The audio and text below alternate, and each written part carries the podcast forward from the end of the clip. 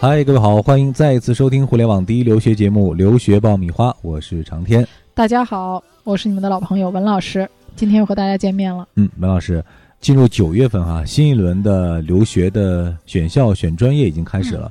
我关注了一下，最近在我们的微信后台上这些提问的家长和学生哈，在他们的问题当中，最经常会出现的两个字，您猜是什么？名校，对，对，我觉得大家就像女生永远在追 LV 的包啊、Prada 的这些名牌包一样，大家经常说名牌啊。可是，在留学行业里面，大家就是这个追逐的名牌是名牌大学。嗯，其实我们感觉这些年整个社会的舆论，其实在努力扭转这样的一个固有的观念哈，就是所谓的名牌大学到底值不值，或者到底有多大的价值？但是一时半会儿这个观念，我想还是。很难完全剔除的。现在学生和家长在选校的时候，如果有这个空间的话，第一选择还是期望放在所谓的名校上。对，因为大家觉得说我进入名校就意味着将来毕业的高薪、更好的工作、未来的前景和前景都更好哈。前景对，嗯，那到底是不是两者是完全正比的？就是说，我们进入了这个名牌的大学之后，未来我们的经济收益，说白了，我们赚的钱会不会一定就更多呢？这个好像还要区分不同的状况来分析。我们我们今天也从各个方面和角度来探讨一下这个问题。留学爆米花粉丝福利来了！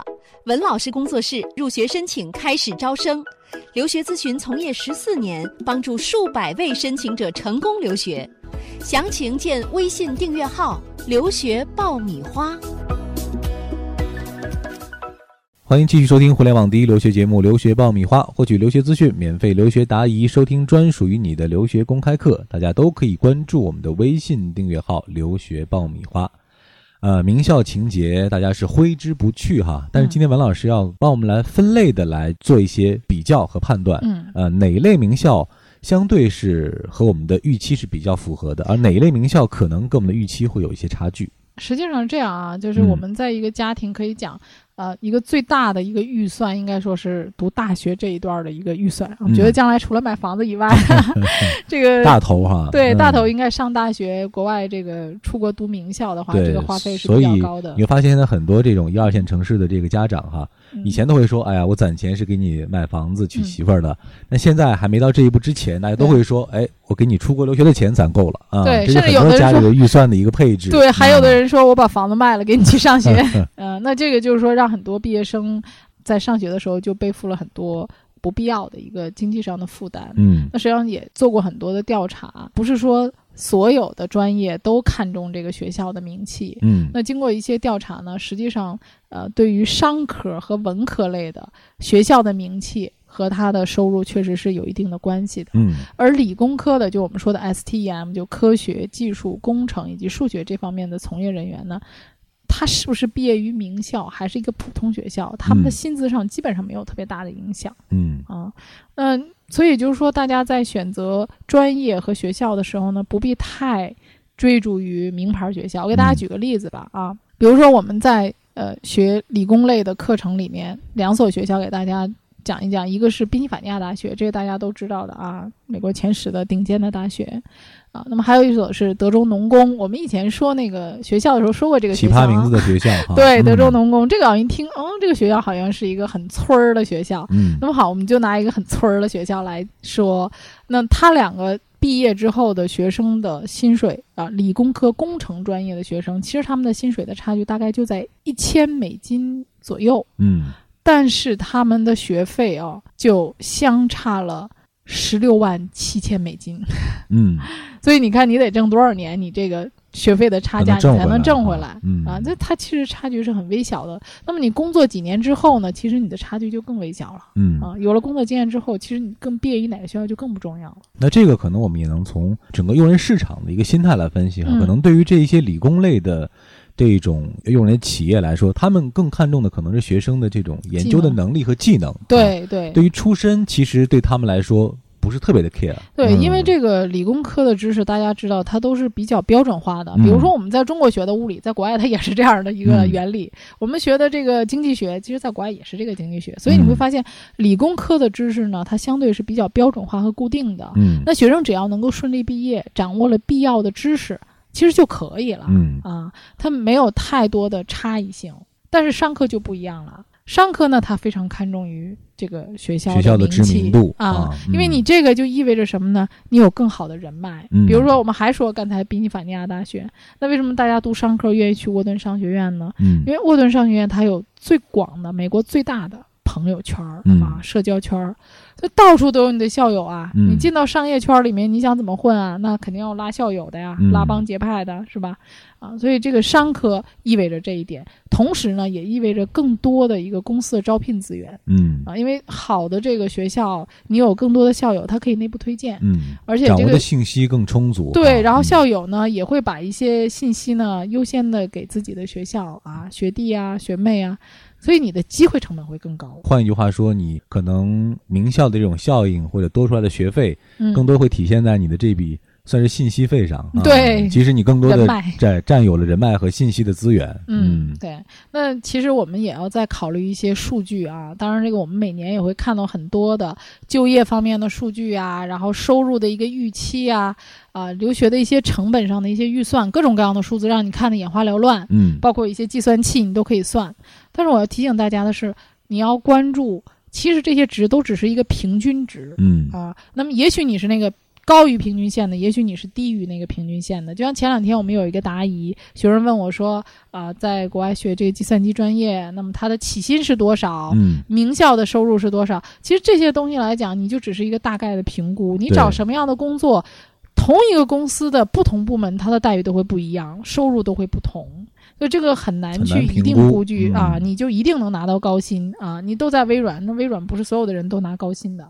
那么还有一个就是。机会成本，嗯，那么这个机会成本，我们一再在想啊，家长在帮孩子选择这个专业的时候呢，要考虑这个专业要学多长时间，嗯，啊，我举个例子，比如说这个学生他可以学工科，也可以学商科，那可能因为你学的是工程专业，要比这些经济学啊、金融啊、商科要多学上一年，那多学上一年呢，可能比如说经济学吧，经济学这个专业在二零一五年它的每年的薪水平均值是五万二。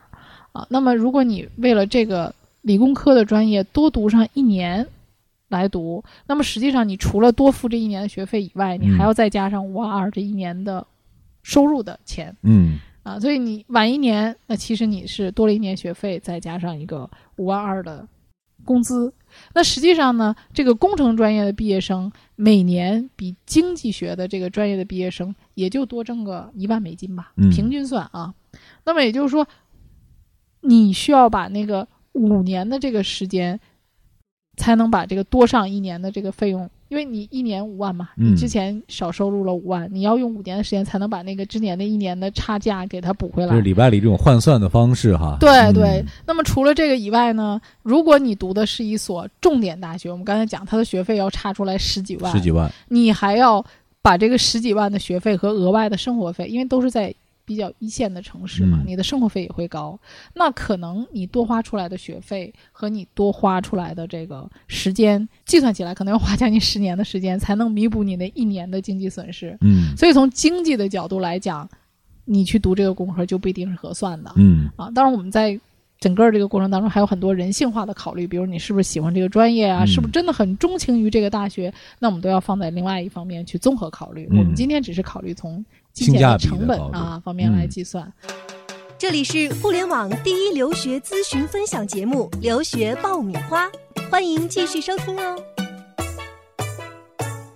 嗯，那就刚才讲到说，除了钱以外，我们还要注意什么呢？我们刚才说到你的兴趣爱好，还有一个要理智的提醒大家，就是你即使进了理想的大学。你也不见得能读你那理想的专业，嗯，这是也是一个经常会发生的一个现象哈。对，就是名校呢，我们是全力去追逐，但最后发现呢，确实是名校啊，但是专业不是自己最青睐的那个专业。你会发现，我学生选校的时候，经常会跟我这么说：“老师，我为什么选择这个名校呢？”嗯，啊，因为他这个学校最强势的专业是我想学的这个专业。嗯，那我要跟你说，你进这个学校已经很不容易了。你要进他最强势的那个专业，那你的难度就是难上加难了。嗯，这意味着你的竞争者一定会非常多。对，因为这种热门专业呢，每年招生人数是有限的，而且竞争是特别激烈的。大家都知道这专业强，那为什么这个专业强？就是精中选精。嗯，所以就意味着说，你进入理想大学还要面临着另外一个选专业的这么一个过程。那通常他的大学平均成绩都会要求比一般的专业分数要高。嗯，学生你就要考量一下，也许你读完这个学校大一、大二的课程之后，嗯。你没有办法进自己特别理想的一个专业，嗯，所以这个时候你就要退而求其次去考虑，我是不是上一个我们以前讲过的二类的学校，一类的专业，你这样可以去调配一下，嗯，因为很多学生追求一个名牌大学本科这个学历的同时，还有一部分人是考虑我将来用这个名牌大学呢再去读一所研究生院，我想申请研究生的。那么在申请研究生的时候呢，你就更要注意了。如果你的 GPA 很低啊，比如说你进了这个名校的特别好的这个专业，嗯，可是它要求很严格，成绩很低，跟不上。对，那你读研究生的时候仍然会受到影响。嗯，不是说名校就等于接着的走名校的研究生的这条路。嗯，那一些选择文科呀或者商科的学生呢，他就觉得说，哎，我将来可能想学法律，因为在美国呢，法律专业是不不开设本科的。学文科、商科的人，他都可以将来去考法学院。那其实你可能在初期的时候，他并不关心自己学文科专业，他想要将来我的收益是多少。那这种情况下，学生其实要搜集一下有意向的学校，是不是有你相匹配的特别理想的专业。嗯啊，如果说去转学的话呢，可能你又存在着很多不确定的一些机会成本。嗯，那最后呢，我就觉得想告诉大家的就是，金钱成本和收益啊，这个仅仅是学生要负担的一个部分。不要把它成为一个学生考虑的一个非常沉重的心理的负担，嗯，因为这种心理负担呢，大家会觉得带来很多不必要的一些压力啊，对于学习上来讲，呃，而且大家在考虑问题的时候，也不能完全的考虑说。我花了多少钱，我就要收回多少钱。我觉得有一些二三线的城市的，或者说迫切的想要改变自己生活的这个工薪阶层呢，他们很多对这个成本计算的特别清晰。嗯，我花多少钱，我收入多少，我什么时候能把它挣回来？实际上这些东西都是有很多的不确定性的，有时候是不太可控的啊。嗯，今天这期节目呢，我们讲到了对待这个名校的一个态度哈，其实对我感觉更多是针对于这样一个人群。他应该不是具有绝对实力。如果具有绝对实力的话，其实是不是名校那是稳拿的哈，它不存在一个还要不要选的一个问题。可能更多的是在于成绩正好在这个名校的标准上下浮动的这样一些学生，嗯，他们在选择的时候就存在一个性价比的问题。对，这个名名校对我来说到底意味着什么？或者说，我是去选取一个更稳妥的、适合自己发展方向的学校，还是说？呃，我要让名校给我做一个背书，对我未来的发展更有利。对，这的确是需要一个很好的判断和权衡。比如说，你想找一个将来是不是毕业之后就找工作？嗯啊，然后他的生活成本，还有你找工作的机会，这些也在选校当中是可以考虑的。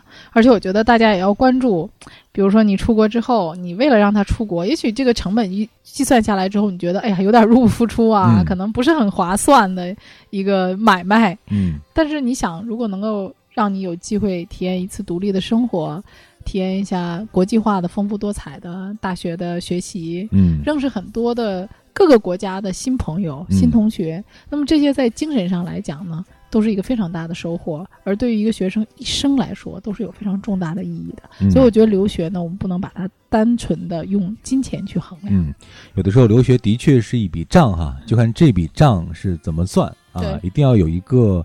很科学的算法啊，这样呢才不至于因为斤斤计较，最终丧失了我们留学最原始的那样一个初衷啊。对，那么希望通过这期节目，大家能够心里有个数。嗯，名校毕业证是不是真的等于你的高薪？嗯，不要把名校当做判断的唯一标准啊。对，好，我们今天就聊到这儿。这里是互联网第一留学节目《留学爆米花》，获取留学资讯、免费留学答疑、收听专属于你的留学公开课，大家都可以关注我们的微信订阅号“留学爆米花”。